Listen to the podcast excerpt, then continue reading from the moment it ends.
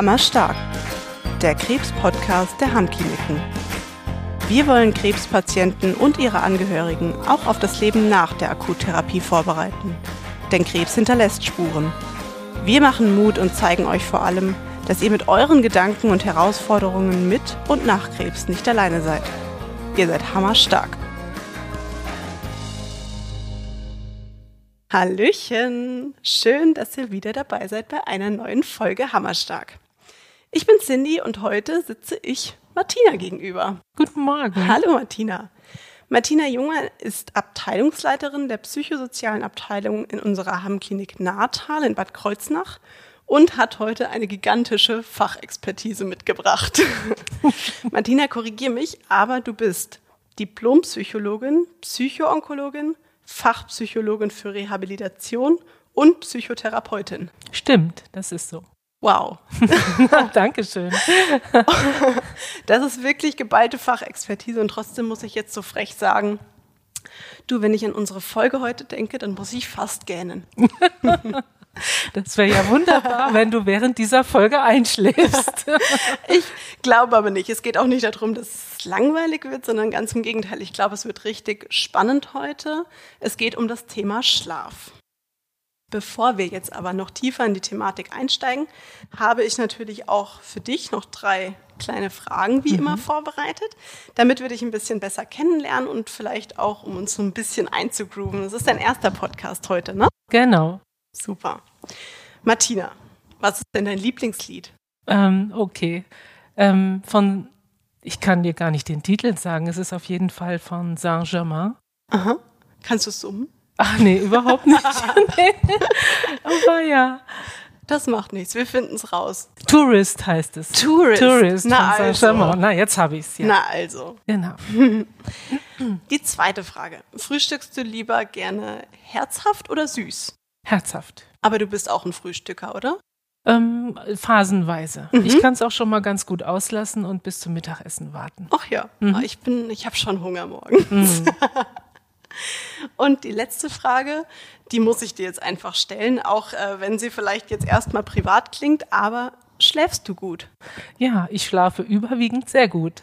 Wunderbar. Das ist echt schön zu hören, aber das ist nicht die Regel. Das ist ja eigentlich auch das Thema unserer heutigen Folge. Ähm, Schlafen, Schlafprobleme. Martina, du hast dich jetzt schon ganz, ganz lange und intensiv mit dem Thema Schlaf beschäftigt. Da ist ja erstmal die Frage, was fasziniert dich da so dran? Mhm. Ja, angefangen hat es im Grunde genommen schon während des Studiums. Ich hatte schon die Gelegenheit, Biopsychologie als Studienfach zu haben und äh, viele biopsychologische Erkenntnisse schon dort äh, zu der Zeit zu studieren. Und mein erstes Praktikum habe ich tatsächlich in der Psychiatrie in Frankfurt gemacht, denn da gibt es ein Schlaflabor und da konnte ich dann Polysomniographien auch leibhaftig sehen, ähm, die Ströme des Gehirns und die Phasen. Ich hat, weiß auch nicht, das hat mich schon immer fasziniert, Ja. das Thema. Ja, und wer in ein Schlaflabor muss, der hat meistens eben nicht so einen guten Schlaf wie du oder tatsächlich Genau. auch ich. Mhm. Ich schlafe auch überwiegend sehr gut. Ähm, aber Schlafprobleme sind ja total weit verbreitet. Das ist ja schon fast wie so eine Volkskrankheit geworden. Richtig. Und gefühlsmäßig gibt es da auch keine Unterschiede. Also für mich erstmal, jede Gesellschaftsgruppe ist vertreten, jedes Geschlecht, jedes Alter. Mhm. Gibt es da was, was du sagst, ähm, wer da besonders gefährdet ist? Also warum ist das so weit verbreitet? Mhm. Ja, also erstmal vielleicht noch anknüpfend daran, warum mich das Thema so ergriffen hat. Ich hatte ja schon ein theoretisches ähm, Hintergrundwissen und als ich dann aber auch vor fast 22 Jahren hier in der Klinik gestartet bin, war ich doch sehr überrascht, wie weit verbreitet chronische Schlafstörungen damals schon waren. Also Menschen, die sich melden, sei, äh, wenn ich fragte, wie lange haben sie die schon? Ja, fünf Jahre, zehn Jahre und länger.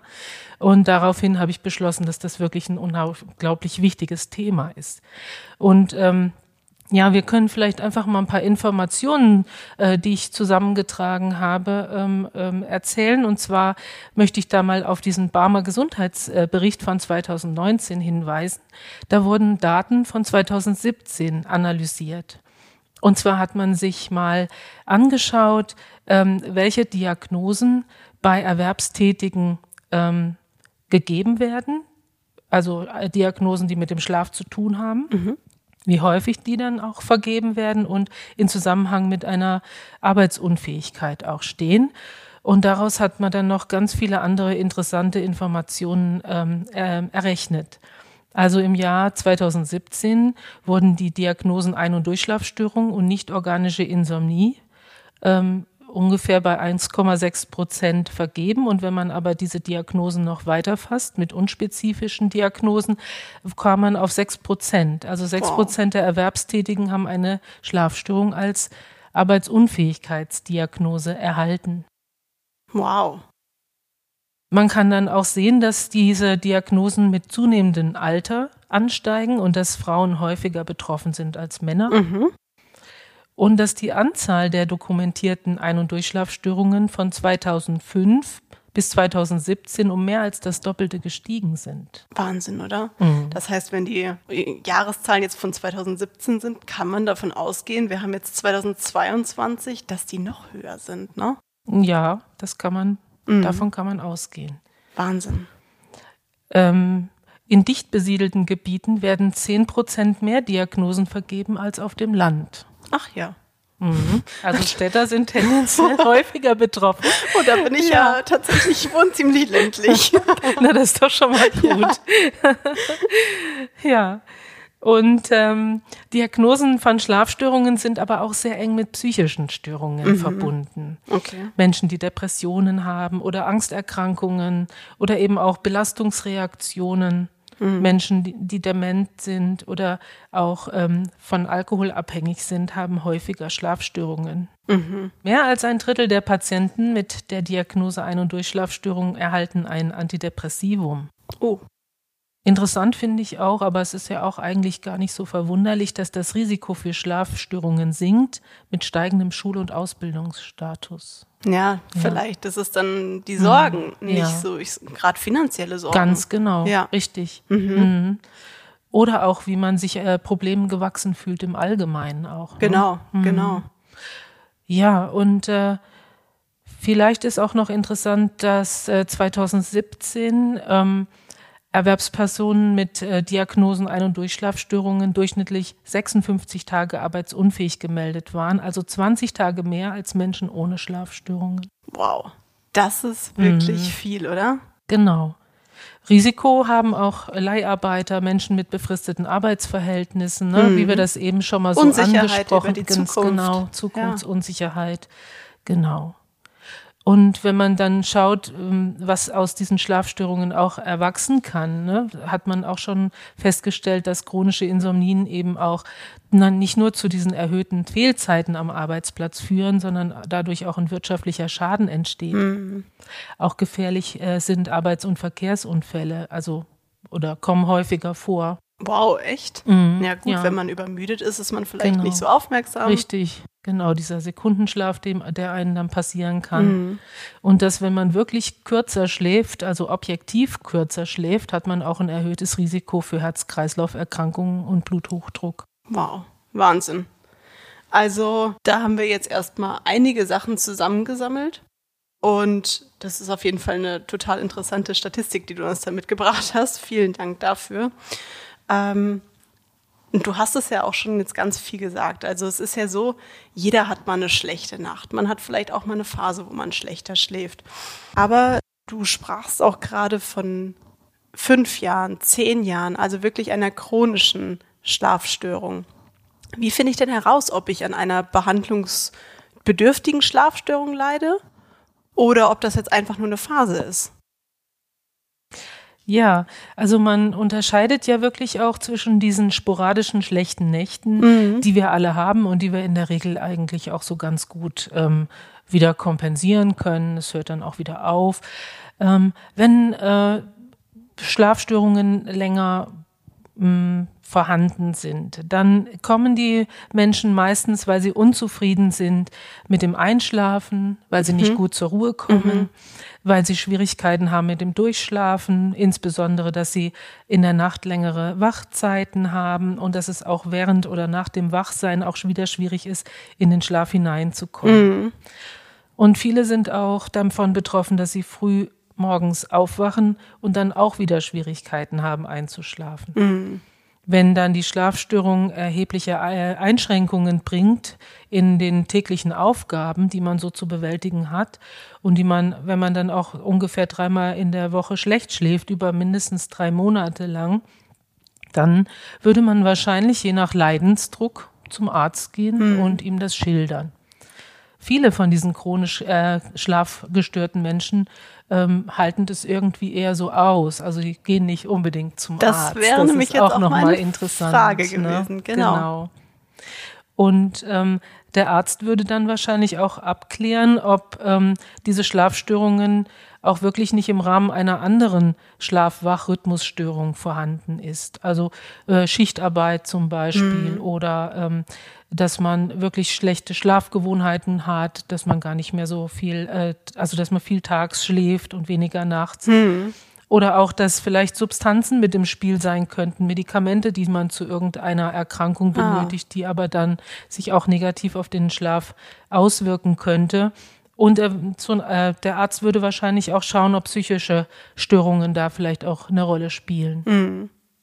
Aber du würdest schon empfehlen, da auch sich trauen, zum Arzt zu gehen, ähm, weil ich kann mir das schon vorstellen, dass man dann sagt, na ja, also mir fehlt ja nichts, ich bin einfach nur müde, mhm. äh, in Anführungszeichen, weil genau diese Folgen, die du ja eben schon aufgeführt hast von erhöhtem Risiko von Verkehrsunfällen, Bluthochdruck etc. Das nimmt man ja vielleicht selbst gar nicht wahr und vielleicht würde man das auch nicht direkt auf die Schlafstörung zurückführen. Also ich glaube, die Hemmschwelle ist schon höher, wegen Schlafstörungen zum Arzt zu gehen. Vielleicht versucht man es dann erstmal selbst, das in den Griff mhm. zu bekommen. Da kommen wir auch später noch drauf. Ja, das Thema ist natürlich auch, inwieweit ähm, äh, kann der Hausarzt äh, Verhaltensempfehlungen geben. Mhm. Viele scheuen sich vielleicht auch, weil sie denken, ja, äh, der wird mir dann sicherlich ein Medikament verschreiben.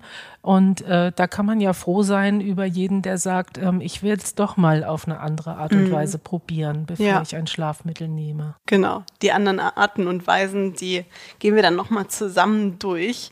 Ich habe jetzt erstmal eine generelle Frage zu den Schlafstörungen. Wie entstehen die denn eigentlich? Ähm, da möchte ich gerne sagen, dass es diese S3-Leitlinie gibt für den nicht erholsamen Schlaf mhm. von der Deutschen Gesellschaft für Flasch, äh, Schlafforschung und Schlafmedizin. Die ist nochmal äh, überarbeitet worden 2016 und erklärt sehr schön, wie genau diese ähm, Schlafstörungen entstehen, die Ein- und Durchschlafstörungen, die aber keinen ähm, anderen medizinischen Hintergrund haben. Mhm. Also die reinen ähm, Schlafprobleme mhm. ohne ähm, ja solche Dinge wie Restless Legs oder Apnoe-Syndrom. Also es gibt ja ganz mhm. viel, es gibt ja über 80 verschiedene Schlafstörungen, wow. ja. Echt? Ganz genau. Aber äh, dieser äh, Teil der Leitlinie kümmert sich eben ganz genau auch um diese ähm, primären, hat man früher gesagt, primären Insomnien. Mhm. Ja. Das sind dann also quasi dieses häufige Aufwachen. Genau, richtig. Genau. Wie wir es eben so besprochen mhm, haben. Ja. Und ähm, dieses Modell geht davon aus, dass man genetische oder neurobiologische Mechanismen hat, die ähm, eine Schlafstörung schon wahrscheinlicher machen, aber dass eben auch noch Persönlichkeitscharakteristika dazukommen, die dann ähm, die ähm, Schwelle, eine Schlafstörung zu erleiden, senken. Mhm. Und dazu gehört leider auch der Perfektionismus. Mhm. Vor allen Dingen in schwierigen Lebenssituationen, wenn man den Perfektionismus nicht anpassen kann an die konkrete Situation. Dazu äh, zählt aber auch eine gewisse Ängstlichkeit oder auch eine Zwanghaftigkeit. Mhm. Äh, wenn man besonders empfindsam ist oder wenn man Probleme schnell auf sich bezieht. Ähm, ja, auch wenn man über sich selber negativ denkt. Oder aber auch Menschen, die aktuelle Gefühle hemmen oder unterdrücken. Wir mhm. sprechen da nicht nur von den Gefühlen, die da gehemmt oder unterdrückt werden, sondern auch manchmal von den Gedanken. Und ähm, die kommen dann natürlich gerne in der Nacht wieder hoch, wenn man das tagsüber erfolgreich unterdrückt hat. Das ist so ja. wie bei den Zahnschmerzen. Ne? Das stimmt, ja. Man hat die ganze Zeit äh, Zahnschmerzen, aber über den Tag, über die Arbeit vergisst man's. Und mhm. abends, wenn man im Bett liegt, dann puckert's wieder. Ne? Ja, und dann genauso weiß ist es man, mit dem Gedankenkarussell. Ganz genau, genau. Ja, und diese Voraussetzungen, äh, die man, die ein Mensch schon mitbringt, werden dann natürlich durch Stressoren des Alltags ähm, ja, aktiviert, kann man so sagen, oder ein Mensch, der in der Art und Weise gestrickt ist, reagiert einfach auf Alltagsprobleme anders als ein resilienter Mensch. Mhm. Und ähm, in der Regel führen ja sowieso Stressoren, also zum Beispiel die Krebserkrankung oder aber auch andere äh, Probleme zu einer inneren Unruhe, zu einer Anspannung, zu einer inneren Aufregung. Das ähm, heißt dann im Fachjargon Hyperarousal. Also mhm. das heißt eine innere Erregung, die da auch in der Nacht besteht. Und ähm, dann kommt es ja häufig zu solchen ähm, Anpassungen, dass man sagt, oh, ich habe die Nacht so schlecht geschlafen, ich bleibe einfach noch ein bisschen länger liegen. Oder weil ich so schlecht geschlafen habe, lege ich mich ein bisschen früher ins Bett. Ja. Also die Bettzeiten werden verändert. Ähm, oder auch, dass man dann auch tagsüber mal schläft, weil man sich so müde fühlt und viele weitere andere Verhaltensweisen, die dann im Prinzip aber leider in die Chronifizierung erst wirklich hinein ähm, führen. Mhm. Also es ist eigentlich wie so eine Art Teufelskreis so ein bisschen. In ne? den man dann hineingerät. Ja. Genau, man sagt auch der Teufelskreis der Schlafstörung. Okay. Genau. Ja, das äh, kennt man ja eigentlich, wenn man schon weiß, dass man nicht so gut schlafen kann oder wenn man die letzte Nacht nicht geschlafen hat oder wenn man am nächsten Tag besonders früh raus muss, dann sagt man, jetzt muss ich aber gut schlafen mhm. und es funktioniert nicht. Genau. Es funktioniert zu genau. 100 Prozent nicht. Genau. Die Engländer sagen ja fall asleep, also in den Schlaf mhm. hineinfallen und es hat ja mit dem Druck hinein müssen ja. überhaupt gar nichts zu tun. Das stimmt. Das geht überhaupt nicht. Das stimmt. Also man mehr, neigt dazu. Natürlich. Ganz genau. Und das ist eben auch ein Teil, ein Teil des Problems. Mhm. Also eigentlich kann man manchmal gar nichts dafür oder gar nichts dagegen tun, gegen die Schlafstörung, weil das so kopfgemacht ist viel, ne? Genau darum geht es letztendlich in der kognitiven Verhaltenstherapie, mhm. dass man sich diese Gedanken und die Mechanismen bewusst macht mhm. und dann wirklich auch dagegen steuert. Ja. Und dann kann man schon was dagegen tun. Mhm. Und du hast es jetzt eben schon einmal angesprochen, das Wort onkologische Patienten. Das ist mhm. ja quasi den Bogen, den wir da ja jetzt spannen wollen zu unseren onkologischen Patienten, die auch hier vor allen Dingen zuhören. Ähm, diese kognitiven Faktoren sind da ja ein ganz großer Auslöser. Ähm, aber dann natürlich erstmal die große Frage, warum sind denn so viele onkologische Patienten von Schlafstörungen betroffen? Ja, wobei, wenn ich jetzt an meine ähm, äh, Gesprächskreise denke, wenn da so zwischen 15 und 25 Menschen mit Schlafstörungen sitzen und ich einfach mal die Handmeldung bitte, wer von Ihnen hat denn schon vor ihrer der Erkrankung Schlafstörungen gehabt, melden sich drei Viertel. Ach ja. Ja. Okay. Mhm. Also das mal dahin, okay. das mal da so mhm. gesagt. Und äh, ein Viertel davon äh, sagen, wir haben die Schlafstörungen erst seit der Diagnose. Mhm. Und deswegen ähm, ist es ja auch für die Reha interessant und relevant, auch den Umgang mit den chronischen Schlafstörungen mhm. anzupacken. Denn letztendlich profitieren egal. Also es profitieren die Langzeit chronisch Schlafgestörten mhm. als auch die Kurzzeit Schlafgestörten davon, weil die Idee dahinter ist ja, dass äh, wir die Chronifizierung ja verhindern möchten. Mhm. Also wenn wir jetzt schon darüber informieren, wie man sich in der Situation verhalten kann, dann hoffen wir, dass wir chronische Schlafstörungen auch vorbeugen können. Mhm. Und bei, bei, den Patienten, die jetzt erst kurzfristig eine Schlafstörung entwickelt haben, ist es wahrscheinlich dann auch durch die Diagnose, durch vielleicht Ängste, Sorgen etc. bedingt. Ganz genau. Hm. Also die Spannung steigt ja äh, immens an, wenn man plötzlich mit der Diagnose Krebs Klar. betroffen ist. Und ähm, in der Regel löst dieser Moment schon so was wie ein Schock aus. Ne? Mhm. Viele sagen, es ist wie ein Hammer auf den Kopf oder mir wurde der Boden unter den Füßen weggezogen. Das sind so Beschreibungen, die einfach zeigen, dass plötzlich die, die Welt nicht mehr so ein sicherer Ort ist wie vorher ja. und dass man auch irgendwie dieses Vertrauen erstmal erschüttert ähm, wurde in die, den eigenen Körper und in die Unversehrtheit.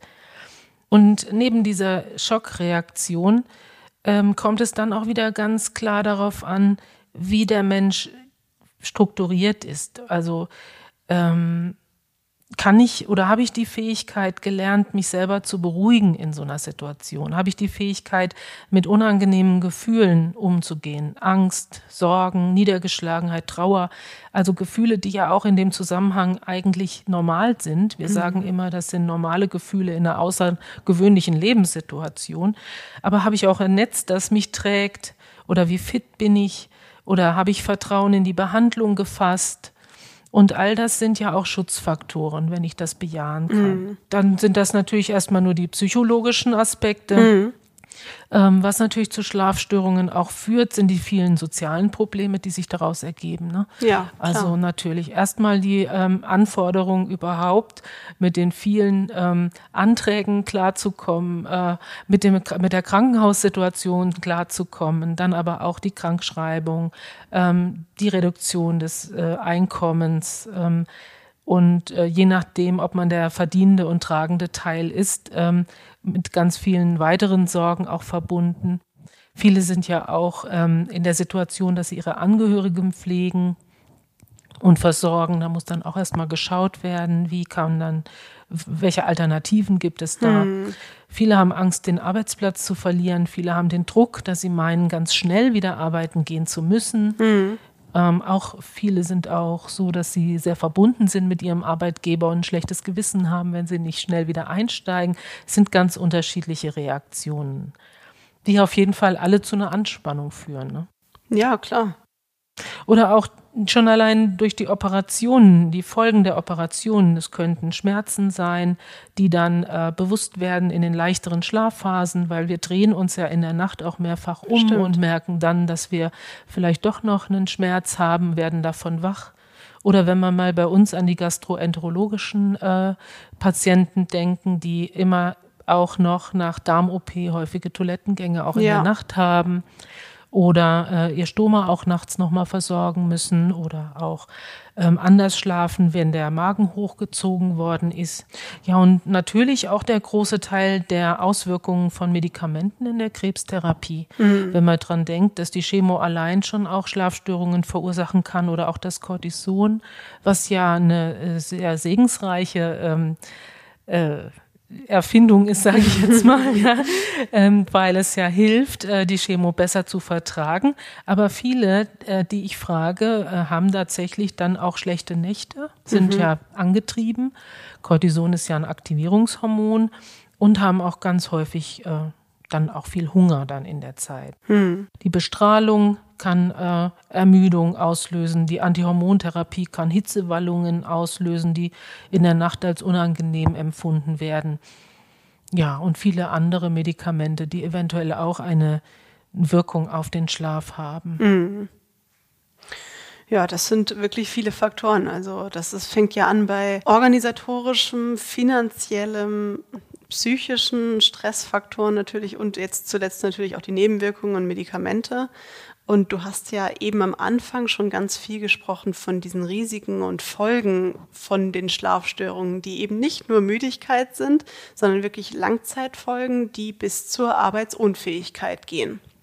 Und da muss ich jetzt gleich dran denken, dass es genau mir sich das jetzt auch so erschließt, warum das Thema Schlaf bei uns dann auch in der Reha so ein wichtiger Faktor ist. Ähm, unser Reha-Auftrag ist es ja, dass wir unsere Patienten möglichst dauerhaft wieder in Arbeit, Beruf und Gesellschaft eingliedern, dabei aber keinen Druck machen. Mhm. Den machen sich die Patienten, ja, wie du sagst, ja häufig eher selbst.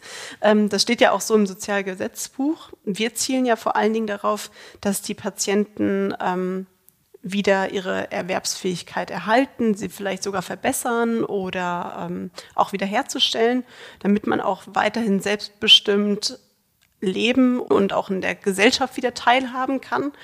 Und da ist jetzt natürlich dann die Frage, wie therapieren wir denn Schlafstörungen? Das ist ja dann quasi auch eine Funktionsstörung wie auch andere körperliche Funktionsstörungen. Also bei dem einen ähm, Patienten ist durch das Narbengewebe vielleicht die Beweglichkeit eingeschränkt. Der andere Patient hat einfach eine Einschränkung durch eine Schlafstörung. Wie wird das in der Reha therapiert? Mhm.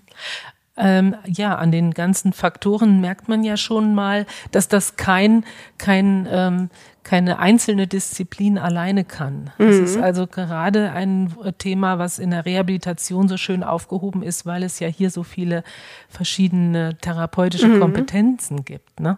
Also angefangen, ich finde immer angefangen vom Sozialdienst, ja. wenn da schon mal ein Gespräch war, wie geht denn überhaupt so eine Wiedereingliederung? Mhm. Ne? Wie funktioniert das denn? Muss ich denn einen Tag nach Reha direkt schon wieder arbeiten? Also solche Fragen sind hier ähm, in jeder Woche vorhanden. Mhm. Also die Informationen über diesen Prozess nach der Reha sind meistens ja noch nicht bekannt mhm. und sorgen schon für ganz viel Aufregung. Äh, deshalb ähm, kann sogar ein ja, ein ähm, Gespräch mit dem Sozialdienst schon ganz da, viel dafür beitragen, diese Ruhe wiederherzustellen. Mhm. Ne? Ja. Dann natürlich auch, wie ich eben schon sagte, die äh, je nachdem, wie das Problem gelagert ist. Ich, ähm, bei Schmerz wäre es wichtig, äh, einen Schmerzexperten zu fragen, mhm. wie kann ich mit meinem Schmerz umgehen. Ähm, die gastroenterologischen Probleme werden aufgefangen, auch von einem Teil des Teams. Ähm, und ich will auch niemanden vergessen. Ach ja, die Physiotherapie ist ja, total wichtig. ich glaube, da äh, fühlt sich auch keiner ausgeschlossen. wieder in Bewegung sein, sich mhm. wieder auslasten. Manche Patienten berichten davon, dass sie wieder besser schlafen, weil sie einfach auch wieder ähm, stärker sich trauen, in Bewegung zu sein mhm. und ausgelastet sind. Ja, und äh, last but not least natürlich die ganzen verhaltenstherapeutischen Interventionen, die wir als Psychologen anbieten. Mhm. Und was gibt es da zum Beispiel? Ja, also ähm, nicht nur, weil es in der Leitlinie so steht, sondern mhm. auch, weil es wirklich eine gute ähm, Anfangsbasis ist. Es ja immer die Frage, wie kann ich denn meine Schlafstörungen überhaupt diagnostizieren? Mhm. Wir haben ja hier keine ähm, kein Schlaflabor, wir können es also nicht wirklich objektivieren. Wenn wir aber sagen, ähm, und das wäre auch wichtig, egal zu welchem Schlafexperten man dann nach der Reha eventuell gehen möchte, ein Schlafprotokoll zu führen. Mhm.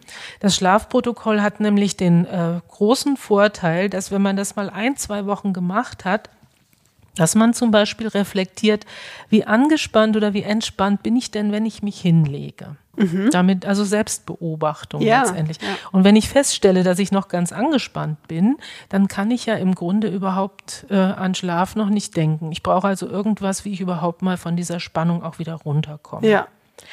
Denn der Name Schlaf kommt ja vom Erschlaffen der Muskulatur. Ne? Ach so. Ja. Und ja, äh, kommt übrigens schon aus dem alten Germanischen. Das ist schon ein ganz mhm. alter Begriff und äh, bezeichnet dieses Erschlaffen. Und wenn ich angespannt bin, ist es ja genau das genau. Gegenteil. Ne? genau. Dann wird da normalerweise auch nach der Leistungsfähigkeit gefragt, wobei ich das jetzt in so einem Abendprotokoll bei uns nicht so wichtig finde, weil unsere Menschen in der AHB einfach ihre Leistungsfähigkeit ja noch nicht wieder haben, genau. aus anderen Gründen. Aber auch, wie erschöpft habe ich mich gefühlt, vor allen Dingen aber auch, habe ich tagsüber geschlafen und wann und wie lange. Ja, und dann kommen so Fragen nach Rauchen, Alkohol, schwarzen Kaffee, äh, Schwarztee, Cola. Das sind eben auch potenziell ähm, ja Substanzen, die einfach äh, den Schlaf stören können. Und beim Alkohol täuschen sich also auch ganz viele, die dann denken, na ja, so ein Gläschen am Abend, das hilft mhm. mir. Also Alkohol ist tatsächlich entspannungsfördernd, aber leider ähm, reduziert es auch die Tiefschlafphasen. Ah. Also der Schlaf ist unter Alkohol nicht so erholsam. Okay, vielleicht hat der ein oder andere das schon am eigenen Leib mitbekommen. Wahrscheinlich sogar. Ja, und wenn man dann morgens aufwacht, dann äh, ist es wichtig, sich zu fragen, wie erholsam war denn mein Schlaf? Also ähm, das ist auch ganz wichtig, davon wegzukommen, ähm, wie häufig bin ich aufgewacht und deswegen ist das ein schlechter Schlaf. Mhm. Also sich nach diesen ähm, Aufstehhäufigkeiten zu richten, sondern nach dem Empfinden. Ja? Mhm. Und ähm, auch hier würde ich natürlich erwarten, dass bei dem hohen AHB-Anteil viele sagen, so richtig erholsam war das nicht, weil ich habe ja gerade auch die Bestrahlung erst hinter mhm. mir, da bin ich ja sowieso noch müde, da habe ich ja noch dieses akute Fatigue über mehrere Wochen, Monate sogar. Aber auch dann, wie fühle ich mich denn jetzt? Bin ich morgens, wenn ich aufstehe, schon bedrückt oder bin ich eher unbeschwert? Wenn ich morgens schon bedrückt bin, dann habe ich wahrscheinlich Sorgen und dann wäre die mhm. Frage auch wichtig, was sind das für welche und gibt es hier im Team jemand, der da vielleicht auch Antworten drauf geben kann? Mhm. Ja, und dann, ähm, wie lange hat es ungefähr gedauert äh, nach dem Lichtlöschen, bis man eingeschlafen ist, möglichst ohne den, auf den Wecker zu schauen, wie oft man nachts wach war und wann man endgültig aufgestanden ist. Und danach kann man dann berechnen, wie viele Stunden man eigentlich auch geschlafen hat. Und es ist doch interessant, wie viele Menschen, wenn sie das äh, Protokoll führen, auf eine gute Zahl kommen mhm. und sagen, ach, ich komme ungefähr auf sechs bis sieben Stunden, dann kann ja meine Schlafstörung gar nicht so gravierend sein. Genau. Das ist schon mal eine interessante ja. Information. Das wäre so ein wichtiger Punkt. Ne? Mhm. Und ähm, auch, wie gesagt, äh, wenn man dann auch über die, den Schlaf an sich ähm, informiert. Also viele Menschen haben ja falsche Vorstellungen davon, wie viel Tiefschlaf so zum Beispiel so eine Nacht hat. Ja, ne? ja stimmt. Äh, wenn ich frage, dann ist die Antwort, also die, die es wissen, klar, ne? Die haben ich weiß es damit schon. nee? Nein, nein. Schätz doch mal, was glaubst du, wenn du so sieben Stunden schläfst, was meinst hm. du? Also ich gefühlt schlafe ich dann schon tief, vielleicht so zwei, drei Stunden. Das sagen die meisten. ja, super. Und ich liege daneben. Ähm, ja, ich weiß jetzt gar nicht genau, wie alt du bist, aber äh, der ich bin 29. Okay. Dann gestehe ich dir jetzt ein bisschen mehr Tiefschlaf äh, zu oh, als danke. den Leuten, die hier so bei uns sind. Es ist nämlich so, dass der Tiefschlaf tatsächlich im Lauf des Lebens auch abnimmt. Okay. Gibt es auch eine interessante mhm. äh, Folie dazu. Ähm, Säuglinge, die ungefähr 16 Stunden am Tag schlafen, haben drei Stunden davon Tiefschlaf. Oh. oh. so jung bist du dann auch nicht mehr. ja, und wenn man so guckt, ab 35, 40 aufwärts, äh, sinkt der Tiefschlaf auf ungefähr eine Dreiviertelstunde und je älter man wird, auf eine halbe ungefähr im wow. Durchschnitt. Ja, genau. Genau. Und das ist aber das gesunde Richtig, Durchschnittsmaß. Ganz genau. Okay. Da sind auch schon viele ganz erstaunt. Und dann frage ich natürlich auch, wann liegt denn dieser Tiefschlaf? Das weiß ich, glaube ich. Das ist kurz nach dem Einschlafen, oder? Genau. Also ja. bei einem, sag mal, Otto Normalverbraucher mhm. ähm, ist der Tiefschlaf gleich am Anfang der Nacht. Mhm. Und dann ist die nächste Frage, wann beginnt denn die Nacht? Und was viele äh, nicht bedenken, ist, dass sie vor dem Fernseher wunderbar so ungefähr eine halbe, dreiviertel Stunde, manchmal auch eine Stunde schon geschlafen haben. Und den Schlaf dann aber erst zählen, wenn sie bereits ins Bett gegangen sind. Ja. Und das ist auch so was ganz Typisches, denn ähm, vor dem Fernseher nehmen das wirklich viele als unglaublich erholsam wahr. Und mhm. ähm, ich würde mal behaupten jetzt einfach, ich habe das ja selber noch nicht überprüft, aber dass in dieser Zeit wirklich schon dieser ganz erholsame Tiefschlafanteil einen relativ hohen Anteil ausmacht. Ah. Das ist interessant. Mhm. Das ist wirklich interessant, weil ich kenne das auch schon viel aus dem Familienkreis, dass da vor yeah. dem Fernseher schnell eingeschlafen wird und dann sagt man, ja, jetzt liege ich im Bett und, und bin äh, wach und kann gar nicht mehr genau. einschlafen. Also kann es trotzdem sein, dass man diesen erholsamen Tiefschlaf vielleicht schon vor dem Fernseher gehabt Ganz hat. Ganz genau. Das ist gut zu wissen. Mhm. Ja, und dann natürlich auch, da sind wir dann wieder in dem Bereich der Erwartungen. Wenn ich dann aber so denke, ja, so sieben Stunden müsste ich doch eigentlich schlafen und ich lege mich dann so um elf ins Bett, dann denke ich, dass ich so bis sechs Uhr durchschlafen müsste. Wenn ich aber um neun vor dem Fernseher schon angefangen habe und sieben Stunden zähle, dann bin ich eigentlich zwischen vier und fünf mindestens mhm. ungefähr wach. Mhm. Das, ähm, deswegen würden wir sagen, ja, es gibt ein krankhaftes Früherwachen. Mhm. Es gibt aber auch einfach auch eine Zeitverschiebung. Ja. Wenn ich früher ins Bett gehe, werde ich früher wach. Genau. Ne? Und dafür, für all diese Dinge sind, ist dieses Protokoll halt mhm. wichtig, ne? Weil dann kann ich nämlich wirklich reflektieren, ähm, wie ich mich verhalte. Mhm. Und auch, dass ich meinen Tagesschlaf auch dazu rechnen sollte. Ja, das ist wirklich interessant. Also mhm. dieses Schlafprotokoll, das kann man ja auch noch nach der Reha weiterführen. Ja, genau. Ich würde vorschlagen, mhm. Äh, das sage ich auch gleich am Schluss nochmal, wer Interesse hat an diesem Schlafprotokoll, das können wir euch mhm. auch gerne als Vorlage mal zumailen. Da könnt ihr mhm. uns einfach eine E-Mail schicken. Schreiben wir uns euch, euch auch nochmal in die Shownotes dazu. Finde ich nämlich total spannend, mhm. was du da dazu sagst. Ähm, aber ist es denn so, du hast es jetzt schon so ein bisschen angedeutet, hat man so eine Falschwahrnehmung von sich? Was ist mit denen, die wirklich dann unter einer krankhaften Schlafstörung leiden? Denken die, sie schlafen eigentlich genug? Oder ist mhm. es auch manchmal so, dass ihr den Aha-Effekt gebt und sagt, na, es ist noch nicht ganz gesund, wie mhm. du schläfst? Oder ist es meistens eher so, dass man ein bisschen die Angst nehmen kann, hey, es reicht mhm. eigentlich? Ein wesentliches Kriterium ist ja, wie man über den Tag kommt. Mhm.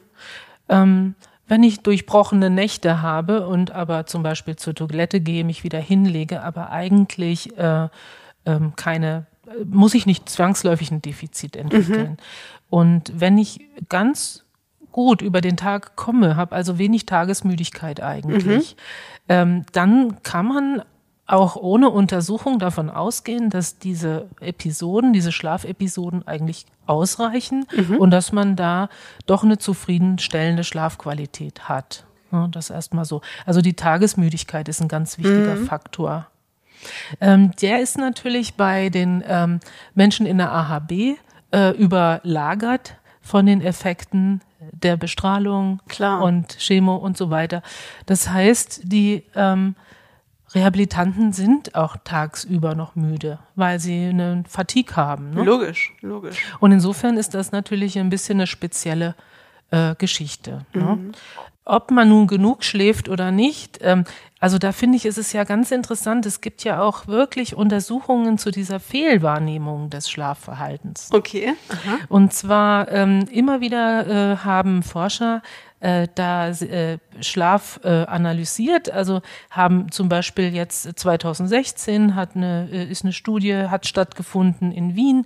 Da wurden also Menschen mit verschiedenen Schlafstörungen, zum Beispiel Atemstörungen in der Nacht oder Bewegungsstörungen in der Nacht oder Narkolepsie oder einfach diejenigen, die eben diese ähm, Schlafstörungen, von denen wir jetzt reden, diese Ein- und Durchschlafstörungen haben, untersucht. Und zwar ähm, die wurden im Schlaflabor untersucht. Es wurden also objektive äh, Parameter erfasst, aber auch die subjektive Wahrnehmung. Und man hat festgestellt, dass also Menschen mit dieser Insomnie, mit diesen Ein- und Durchschlafstörungen, ähm, die Zeit, die sie brauchen, um einzuschlafen, deutlich überschätzen, aber auch äh, ihre reale Schlafdauer deutlich unterschätzen. Mhm. Okay. Dass es also wirklich mhm. sehr, sehr schwierig ist, ähm, ein Gefühl, ein, ein, ein, äh, ja, ein tatsächliches Gefühl für die Schlafdauer zu bekommen. Mhm. Und da kann man jetzt über zum Beispiel das Abendprotokoll ja dann zum Beispiel festhalten, wie habe ich mich denn eigentlich über den Tag gefühlt zum Beispiel, also wie, wie viel Tagesmüdigkeit hatte ich. Das ist wirklich dann ein hilfreiches Instrument, um sich selbst zu reflektieren. Ne? Richtig, ganz genau. Ja. Und ähm, dann eben auch diese Differenzierung zwischen äh, den unterbrochenen Nächten und den tatsächlichen Wachliegephasen. Mhm. Also wir werden ab dem Alter von 45 aufwärts, und das hat ja auch schon der Barmer Gesundheitsbericht bestätigt, Frauen äh, mehr als Männer und im Laufe des Lebens häufiger. Wir können einfach nicht davon ausgehen, dass wir mit 45 noch durchschlafen. Okay. Die Erwartung haben aber viele. Ne? Irgendwas ist mit meinem Schlaf nicht in Ordnung und wenn ich aufwache, dann ist da stimmt da was mhm. nicht.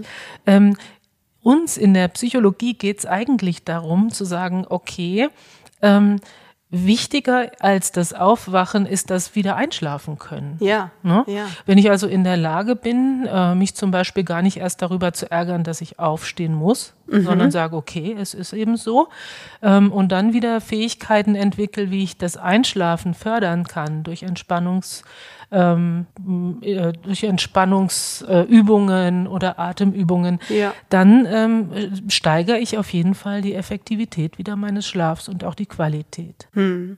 Ja, da hast du jetzt eben eigentlich schon eine tolle Überleitung gemacht zu diesen Schlafproblemen und wie man sie so vielleicht so ein bisschen selbst beheben kann. Mhm. Ähm, lass uns da doch mal anfangen mit dem Einschlafen. Du hast jetzt eben gerade gesagt, Entspannungsübungen etc. Gibt es denn von dir tolle Tipps für Übungen oder Rituale, die beim Einschlafen helfen können? Ähm, grundsätzlich fängt das Einschlafen schon damit an, dass man am besten schon den Tag beendet, bevor mhm. man überhaupt ins Bett geht. Was meinst du damit?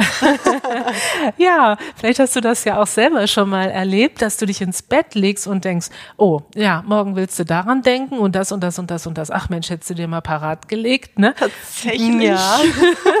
da kenne ich mich schon. Ja, naja. Manchmal ist, ist ja es sogar eigentlich so, dass man vielleicht abends im Bett erst die Zeit findet, sich vielleicht auch mit dem Partner über Themen zu unterhalten, für die man am Tag gar keine Zeit hatte. Ganz genau. Und fängt dann abends im Bett an, durchzusprechen, was steht die Woche an, was steht am nächsten Tag an, vielleicht auch zu Mhm. fragen, wie war der Tag? Ähm, das kenne ich durchaus, ja. Das Mhm. werden bestimmt viele kennen. Ja, wenn man es sich, sag mal, leisten kann, dann wäre es natürlich toll. Also ich sage das zumindest mal hier in der Reha, kann man sich es wahrscheinlich schon leisten, äh, vor dem Abendessen sich mal 20 Minuten Zeit zu nehmen und äh, den Tag abzuschließen. Also was ist alles passiert heute? Äh, was sind Dinge, die ähm, mir wichtig sind? Ähm, ich habe im Vortrag eine Information gehört und möchte noch mal den Arzt fragen. Ähm, ähm, da schreibe ich dann auf die To-Do-Liste äh, eintragen in die Sprechstunde auf.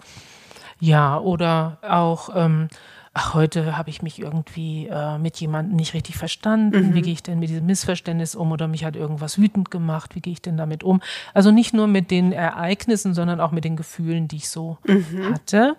Und ähm, wenn man das für sich so ähm, überlegt hat, dann mh, kann man das Wichtigste davon auf einen Zettel schreiben und dann später, wenn man ins Bett geht, kann man den Zettel dann am Bett haben. Und wenn einem dann immer noch was einfällt, dann kann man das da noch mit draufschreiben. Ne? Das finde ich einen guten Tipp. Mhm. Mhm. Ja, und dann ist natürlich, wenn du das so sagst, dass das manche Menschen erst so spät machen, dann zeigt das ja natürlich auch nochmal eine ganz andere Belastung zu Hause. Ne? Dass also Paare häufig und vielleicht auch unter Corona jetzt nochmal besonders wirklich so viele äh, Alltags. Ähm, Ereignisse zu bewältigen haben, dass wirklich erst abends so der Zeitpunkt. Zeitpunkt ist, ne? Und der ist ja wichtig. Ne? Eigentlich also wenn es ja. irgend geht, also würde ich versuchen, das ein bisschen nach vorne zu schieben. Ne? Nehme ich auf jeden Fall mit. das schreibe ich mir hinter die Ohren. Mhm. Ja, wichtig ähm, oder was, äh, was wir auch natürlich hier, ich würde schon fast sagen, naja, predigen oder so, wenn man dann mal weiß, dass der Schlaf ohne Entspannung eigentlich schlecht funktioniert, dann bieten wir natürlich auch ganz viele Entspannungstechniken an. Autogenes Training, Muskelentspannung nach Jakobsen, Qigong, Yoga. Also ich wünsche mir eigentlich, dass die Rehabilitanten hier irgendwas finden, wo sie merken, das reduziert mein, meine Spannung. Ja, du hast ja sogar Schlafübungen eingesprochen als Audiodatei, Ja. wie ganz andere, äh, viele andere unserer Psychologen auch. Könnt ihr auf unserer Hammkliniken-App im Bereich nach der Reha, Ja. könnt ihr euch quasi unsere Psychologen mit nach Hause nehmen und diese Entspannungsübungen auch zu Hause hören. Weil es ist ja meistens so, dass man nicht nur mit einem Inhalt von der Übung entspannt, sondern vielleicht auch mit einer bestimmten Stimme, weil man weiß, okay, in der Reha hat es wunderbar funktioniert, wenn Frau Jungmann mit mir diese und diese Übung durchgegangen ist. Ähm, und dann möchte man sich das vielleicht als Ritual zu Hause beibehalten. Dann kann ich mir schon gut vorstellen. Ja, ich sage immer, ich bin äh, sozusagen eine Schlaftablette ohne Nebenwirkungen. Ist aber schön. Ich mache auch tatsächlich viel Werbung für die, äh, Für die App, für die App. das ist gut. Ja, ich denke immer, dass, wenn, wenn es so funktioniert, ist doch wunderbar. Ja, ne? genau. Ist doch schön, wenn das klappt. Und äh, dann gibt es natürlich auch noch eine, eine wichtige Atemübung. Also wenn wir in Krisensituationen sind, selbst bei starken Belastungsreaktionen, auch bei Traumata, vergessen wir ganz häufig das Ausatmen. Also wir atmen ein und ähm, ich will nicht sagen, wir hyperventilieren, aber wir gehen so in eine, so eine Tendenz einzuatmen, aber nicht wieder ruhig auszuatmen. Und eine ganz einfache Übung, und es gibt ja auch viele Atemübungen, viele Tipps. Also man muss mal sagen, der Markt ist ja voll davon. okay. Aber so eine, die ich dann gerne ähm, erkläre, ist, ähm, dass man beim Ausatmen zählt. Ne? Okay. Man, du atmest ein, du atmest aus und beim ersten Ausatmen zählst du eins und dann wieder ein und beim zweiten zwei, bis man dann nach zehn Atemzüge bei zehn angekommen ist. Und das hat eigentlich zwei wesentliche Aspekte. Also häufig ist unser Gehirn ja mit diesen Tagesereignissen beschäftigt und mit ganz vielen Gedanken. Mhm. Und ähm, man könnte sagen, das Gehirn verhält sich da wie ein junger kleiner Affe, der von Ast zu Ast springt. und man versucht durch die Konzentration auf das Atmen, dem quasi jetzt mal eine Banane zu geben, dass der mal stillhält. Mhm. Also das Konzentrieren auf äh, die Zahlen ist für den Geist wichtig und die Betonung des Ausatmens ist für das vegetative Nervensystem mhm. wichtig. Also wir können damit, genau wie bei den Entspannungsmethoden, den parasympathischen Teil unseres Nervensystems stärken. Mhm. Unter Stress ist ja mehr der Sympathikus aktiv und unter Entspannung, so wie wir es brauchen, brauchen wir mehr von dem parasympathischen Teil. Mhm. Also würde ich sagen, beim Einschlafen oder beim Wiedereinschlafen eine Entspannungsmethode oder auch die Atemübung machen. Mhm. Aber auch ganz wichtig finde ich noch, ist der Blick auf den Wecker. Mhm. Ähm, ich frage dann auch gerne so, wer von Ihnen guckt denn nachts auf den Wecker? Und da melden sich doch fast drei Viertel der Menschen. Mhm. Und äh, das Wesentliche ist dann aber, wie geht's mir, wenn ich auf den Wecker schaue? Es gibt Menschen, die gehen, die gucken auf den Wecker und es beruhigt sie. Aha, ich äh, habe noch so und so viele Stunden. Ich habe noch Zeit und so. Genau, die äh, brauchen das so zur Orientierung. Ja. Ne? Und da würde ich auch sagen, wunderbar, ne? mhm. ne? kann man so lassen. Dann gibt es aber auch viele, die geraten in extremen Stress, wenn sie mhm. auf den Wecker schauen und sagen, oh, es ist ja noch gar keine Zeit vergangen oder ach, jetzt hast du so schlecht geschlafen, wie soll denn der Tag morgen werden? Ja, und dann ist es leider so, dass wir ja immer wieder diesen Stress anknipsen, wenn wir ja. auf den Wecker schauen. Genau. Und äh, das leider nun wirklich gerade den gegenteiligen Effekt auf den Schlaf hat. Hm. Und deswegen wünsche ich mir von den Rehabilitanten dann immer nach dem Vortrag, dass sie mal ein paar Nächte ausprobieren, indem sie den Wecker stellen, so dass sie morgens wissen, ja. aha, der weckt mich um sechs oder um sieben und in der Nacht möglichst gar nicht beachten. Also mhm. umdrehen. Ne? Ja. Und es ist doch erstaunlich, wie viele gute Erfahrungen die Menschen schon innerhalb von wenigen Tagen machen, dass ihr Schlaf ruhiger geworden ist, dass sie schneller wieder einschlafen können. Also genau die Ziele, die wir eigentlich mit diesen Techniken auch verbinden, mhm. dann quasi erreichen. Ja, und das sind ja auch ganz, ganz einfache Tricks, ja, die du da jetzt, die man einfach in jeder Situation in, in seinen Schlafrhythmus einbauen mhm. kann oder eben nicht Schlafrhythmus. Ganz genau. Du hast vorhin auch schon mal so ein bisschen die kleinen Sünden genannt. Und zwar waren das ja Koffein, Alkohol, Zigaretten. Das mhm. sind richtige Schlafkiller. Jein, hast du gesagt. Ähm, Alkohol kann entspannend wirken. Mhm vermindert aber die Tiefschlafphase, mhm. richtig? Genau. Und Koffein und Zigaretten, also zum Beispiel ich merke nichts, wenn ich Kaffee getrunken habe, habe aber eine Freundin, die merkt das sehr wohl. Mhm. Ähm, ist das auch einfach personenabhängig? Ganz genau. Okay. Darum geht's. Also wenn man das in diesem Abendprotokoll festhält, dann äh, kann man dann nach der Nacht äh, überlegen, habe ich gestern irgendwas anders gemacht. Mhm. Und dann kommt schon mal sowas wie, oh, ich habe den Kaffee erst nach vier getrunken. Mhm. Das hätte ich besser sein lassen sollen. Genau. Ne? Also bestimmte Zeitpunkte. Mhm. Jeder hat ja Gewohnheiten und es gibt auch immer wieder diejenigen, die sagen, das, das macht mir gar nichts aus. Ja, ne? also. Ja, genau. Und ansonsten gibt es natürlich dann auch diese typischen Hausmittel wie verschiedene Tees, Lavendeltee mm. oder Duftkerzen mm. oder auch das obligatorische Lüften am Abend soll helfen. Stimmt das so? Kannst du da was besonders empfehlen von? Ja, also das Lüften ist wichtig und es braucht auch eine äh, moderate Temperatur. Mhm. Äh, sollte, glaube ich, 18 Grad nicht überschreiten mhm. oder so. Ne? Also, nicht also so warm, ist nicht, da sollte nicht ja. zu warm sein.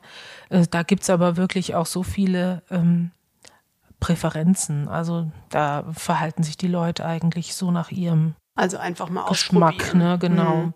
Und äh, die natürlichen Einschlafmittel kann man probieren. Ähm, äh, Baldrian kann mhm. entspannend wirken, ne? auch Lavendel.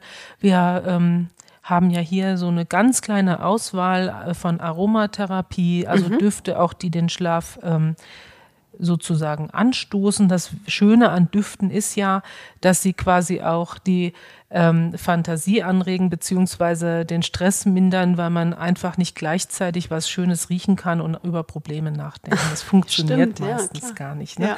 Man konzentriert sich auf diesen Duft und dadurch wird die Belastung so ein Stück auch weg ausgeblendet oder kann ausgeblendet werden. Ne? Gibt es da was zu beachten? Kann man da was falsch machen bei solchen Düften oder Aromen oder einfach mal sich durchprobieren?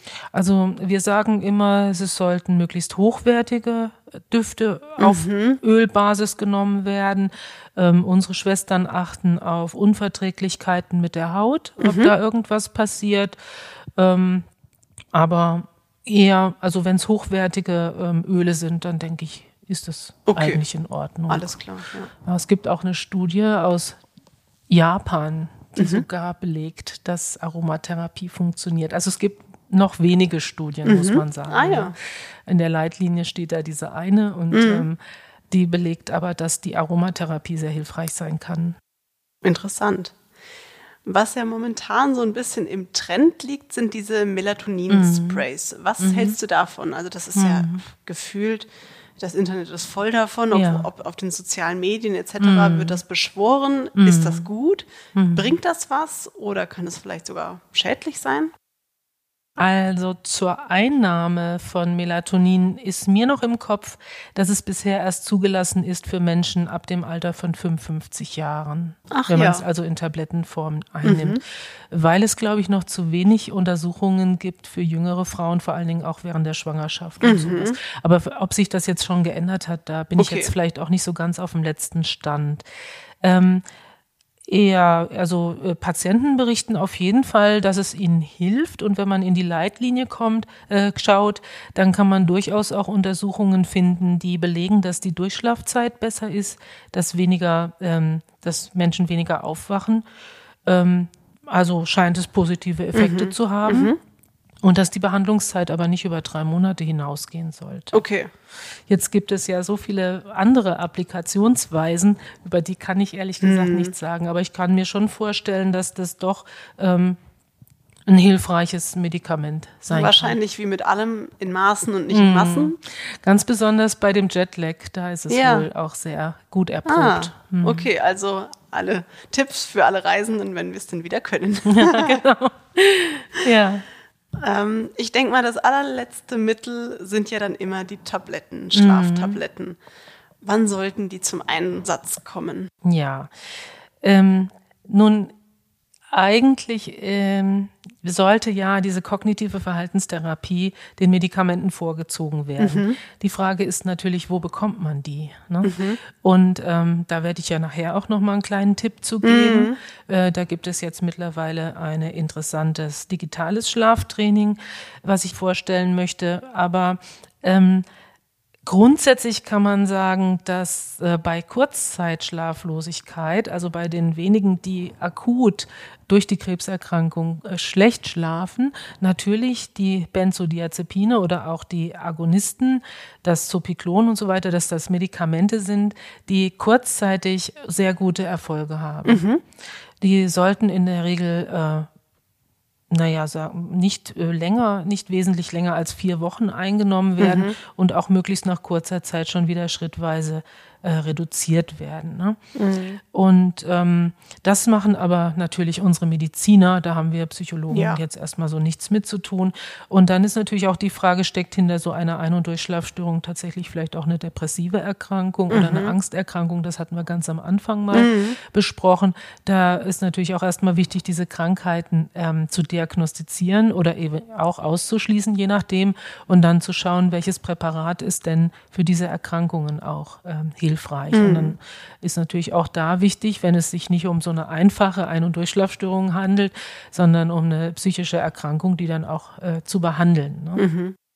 Okay. Gegebenenfalls medikamentös, weil wir wissen ja auch, dass die ähm, Psychotherapieplätze sehr, sehr ähm, dünn gesät ja, sind. Ganz genau. Und man weiß zwar schon längst, dass bei einer Depression zum Beispiel ähm, Bewegung genauso gut funktioniert wie Psychotherapie und das genauso gut wie Medikamente. Also mhm. man kann das quasi nebeneinander stellen. Mhm. Bewegung hat eigentlich jeder zur Verfügung. Insofern ist das auch eine ganz wichtige ja. Botschaft von der Reha. Mhm. Äh, Psychotherapie wird dann eben auch schon schwieriger mhm. und dann eben auch manchmal als Notlösung vielleicht auch mhm. Medikamente, weil es einfach der Leidensdruck so stark ist, dass man dann eben darauf zurückgreift. Ne? Ja. ja, jetzt hast du uns eigentlich ja schon heiß gemacht darauf. Die meisten Hörer, die jetzt hier dabei sind, sind vielleicht auch schon mit ihrer Reha vielleicht sogar am Ende. Ähm, sind wieder dabei, in den Alltag einzusteigen. Und du sagst ja selbst, die Psychotherapie ist rar gesät auf dem mhm. offenen Markt. Wo kann ich denn sonst noch Hilfe finden? Oder was gibt es da für Angebote, wie man vielleicht auch nach der Reha mit seinen Schlafstörungen umgehen kann. Mhm.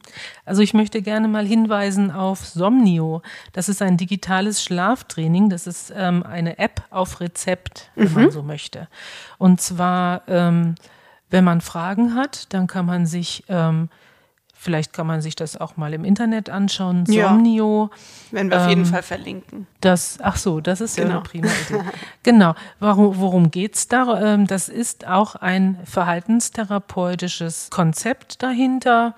Ähm, man macht eigentlich diese Aufgaben, ähnlich wie ich es kurz so angesprochen habe, wie therapieren wir psychologisch äh, die Schlafproblematik. Äh, also auch mit den man, Protokollen vielleicht. Ne? Genau, man wird da durchgeführt von einem Albert, einer Figur, die einem quasi dann sagt, äh, welche Übungen man am besten mal macht. Mhm. Äh, das ist ganz interessant und es hat auch tatsächlich schon ähm, Untersuchungen gegeben, die bestätigen, dass das hilft. Mhm. Also bei, um die Schlafzeiten zu optimieren, um kreisende Gedanken und Grübeln zu umgehen, um Entspannungstherapie äh, zu lernen und so weiter. Das kann ich also mhm. wirklich sehr empfehlen. Natürlich gibt es haufenweise auch Bücher zu dem Thema. Und ähm, Schlaf erfolgreich trainieren ist ein Ratgeber zur Selbsthilfe. Da sind äh, da ist alles zusammengetragen und noch viel mehr von dem, was wir heute so angesprochen mhm. haben. Und das ist aber nur einer von sehr vielen. Ich denke, wenn man sich da an einschlägige ähm, äh, Fach, ähm, äh, wendet, findet mhm. man da ganz viel. Ne? Genau, ansonsten können wir euch da auch nochmal eine kleine Auswahl zusammenstellen mhm. und die ebenfalls in den Shownotes hinterlegen. Dann habt ihr dann alles auf einen Blick und müsst jetzt nicht mitschreiben. Genau. Ja, super. Jetzt hattest du ja schon mal das, das Thema mit dem Wecker oder den Trick mit dem Wecker, mhm. wenn man nachts häufig aufwacht. Mhm. Hast du da sonst noch vielleicht irgendeinen Tipp, wie man sich selbst beruhigen kann? Mhm. Ja, das, ähm, das Wichtigste ist wirklich auch dann ruhig zu bleiben. Ne? Mhm. Äh, also damit man nicht in diesen Teufelskreis kommt, den wir vorhin besprochen genau, haben. Genau, weil ich hatte ja schon mal gesagt, also man, man kann sagen, oh, ich bin viermal aufgewacht, also war meine Nacht schlecht, mhm. oder ich kann sagen, oh, dann hatte ich wohl fünf Schlafzyklen dazwischen, ne? Ja, stimmt. Also es kommt es immer ein bisschen drauf an, ob ja. man jetzt optimistisch ist oder pessimistisch denkt. Mhm. Ähm, Unterbrechungen werden einfach ähm, häufiger werden. Mhm. Äh, das ist normal. Mhm. Und am besten ähm, ja, am besten gestattet man sich die letztendlich auch und sagt, okay, ich muss eben in regelmäßigen Zeiten zur Toilette und leg mich wieder hin, ähm, damit möglichst entspannt umzugehen. Hm. Und genauso, wenn man dann eben nicht wieder in den Schlaf hineinfindet, wenn es also schwierig ist, dass man dann merkt, ähm, ah, jetzt bin ich wach und ich komme nicht zur Ruhe, hm. dann ist eben auch Entspannung total wichtig. Also es kann schon mal sein, dass es hilfreicher ist, gerade ein bisschen Wäsche zusammenzulegen, sich wieder zu ermüden, sage ich Aha. mal, oder auch mal was zu lesen. Äh, auf jeden Fall wäre es auch gut, aufzustehen grundsätzlich, vom Bett wegzugehen, eine ähm, ja leichte Tätigkeit äh, durchzuführen, bis man wieder müde ist und dann erst wieder ins Bett zu gehen. Ah, okay. Ja, also es ist auch nochmal äh, eine Technik eigentlich auch, äh, die man sehr äh, anwendet, vor allen Dingen dann, wenn man merkt, dass das Bett schon zu einem negativen ähm, Objekt geworden ist. Mhm. Also, dass wenn man schon denkt, oh je, jetzt gehe ich wieder ins Bett, das kann ja wieder nichts werden, dann hat man eigentlich schon die Schlafstörung an das Bett konditioniert. Mhm.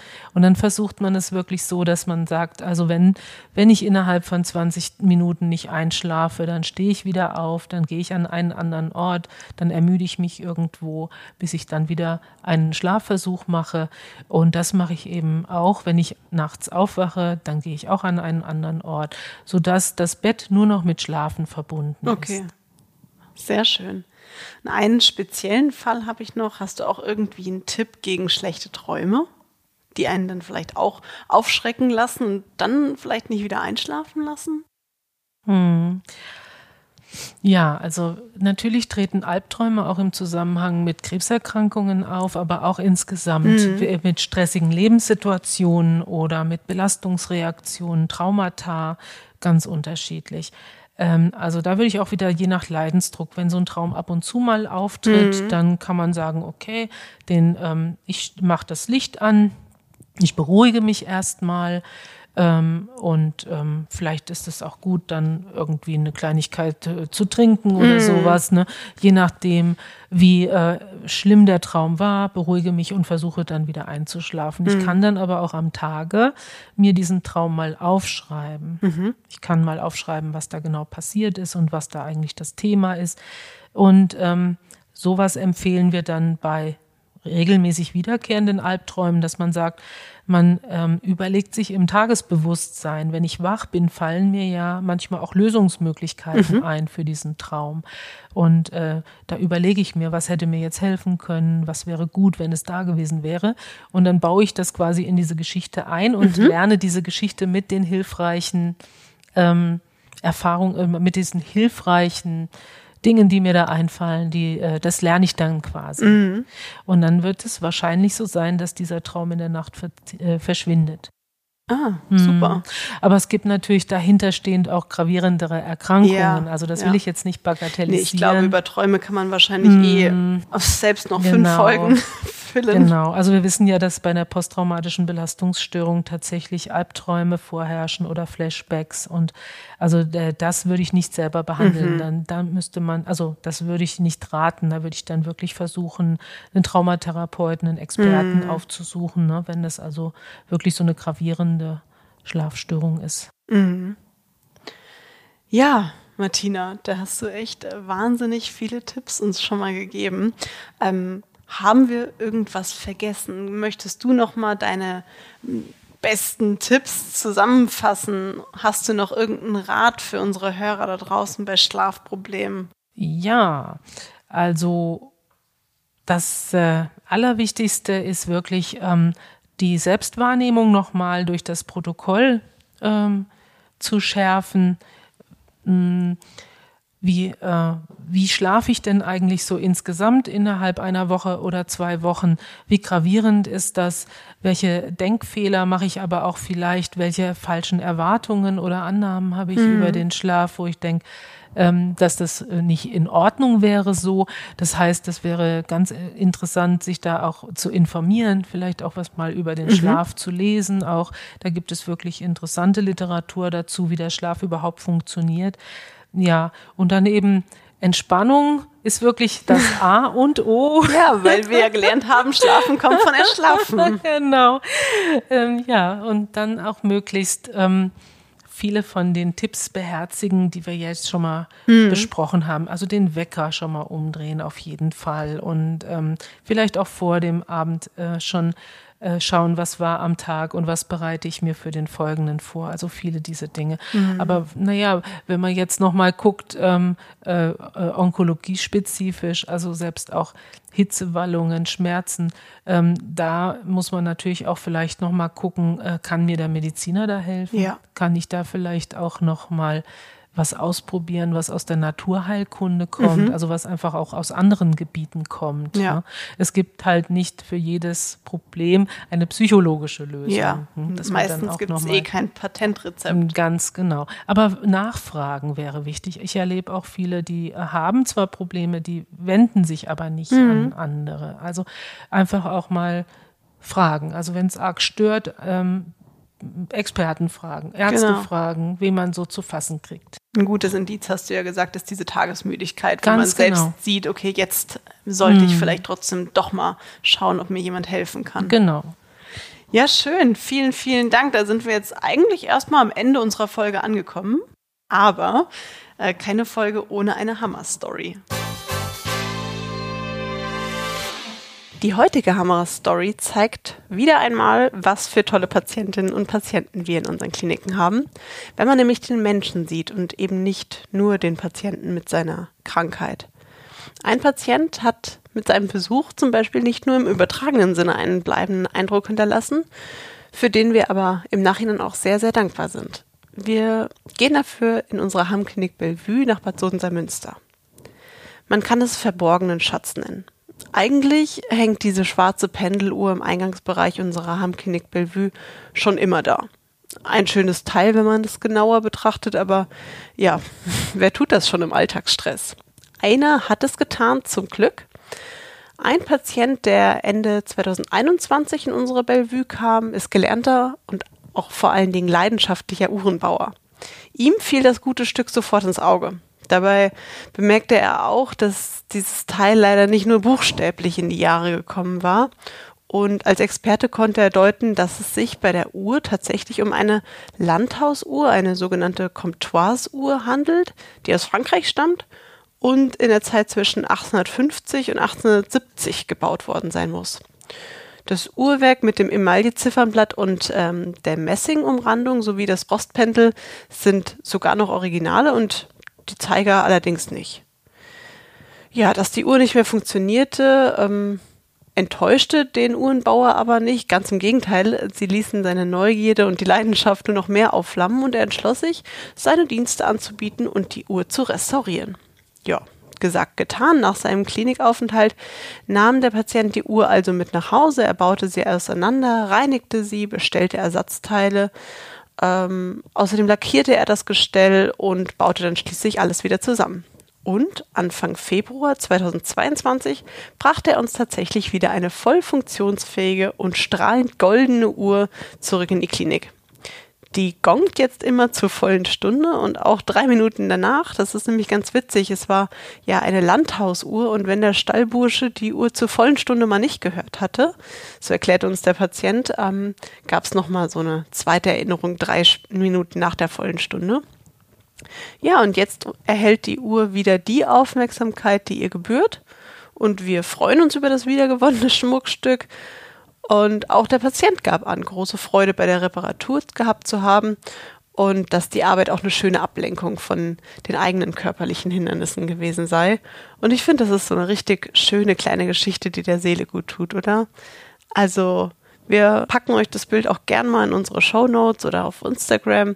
Ähm, das ist einfach herzallerliebst. Und mit dieser Geschichte sind wir jetzt auch wirklich tatsächlich ganz am Ende unserer Folge angekommen.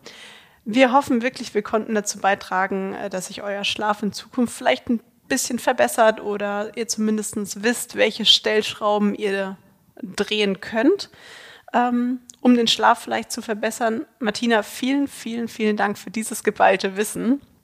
Es war echt wirklich richtig spannend und das mit dem Tag abschließen vorm Bett, das probiere ich auf jeden Fall aus. Ja, gern. Genau. Und nochmal, falls ihr Interesse an diesen Schlafprotokollen habt, äh, können wir euch das auf jeden Fall gerne zur Verfügung stellen. Schickt uns einfach eine Mail an hammerstark.ham-kliniken.de oder kommentiert auf unser Bild auf Instagram, wenn ihr Interesse habt. Dann schicken wir euch da eine PDF-Vorlage zu. Und die Infos findet ihr wie immer natürlich auch in den Show Notes. Dann sage ich, macht's gut, tschüss, schlaf gut heute Abend und vergesst eines nicht, ihr seid hammerstark.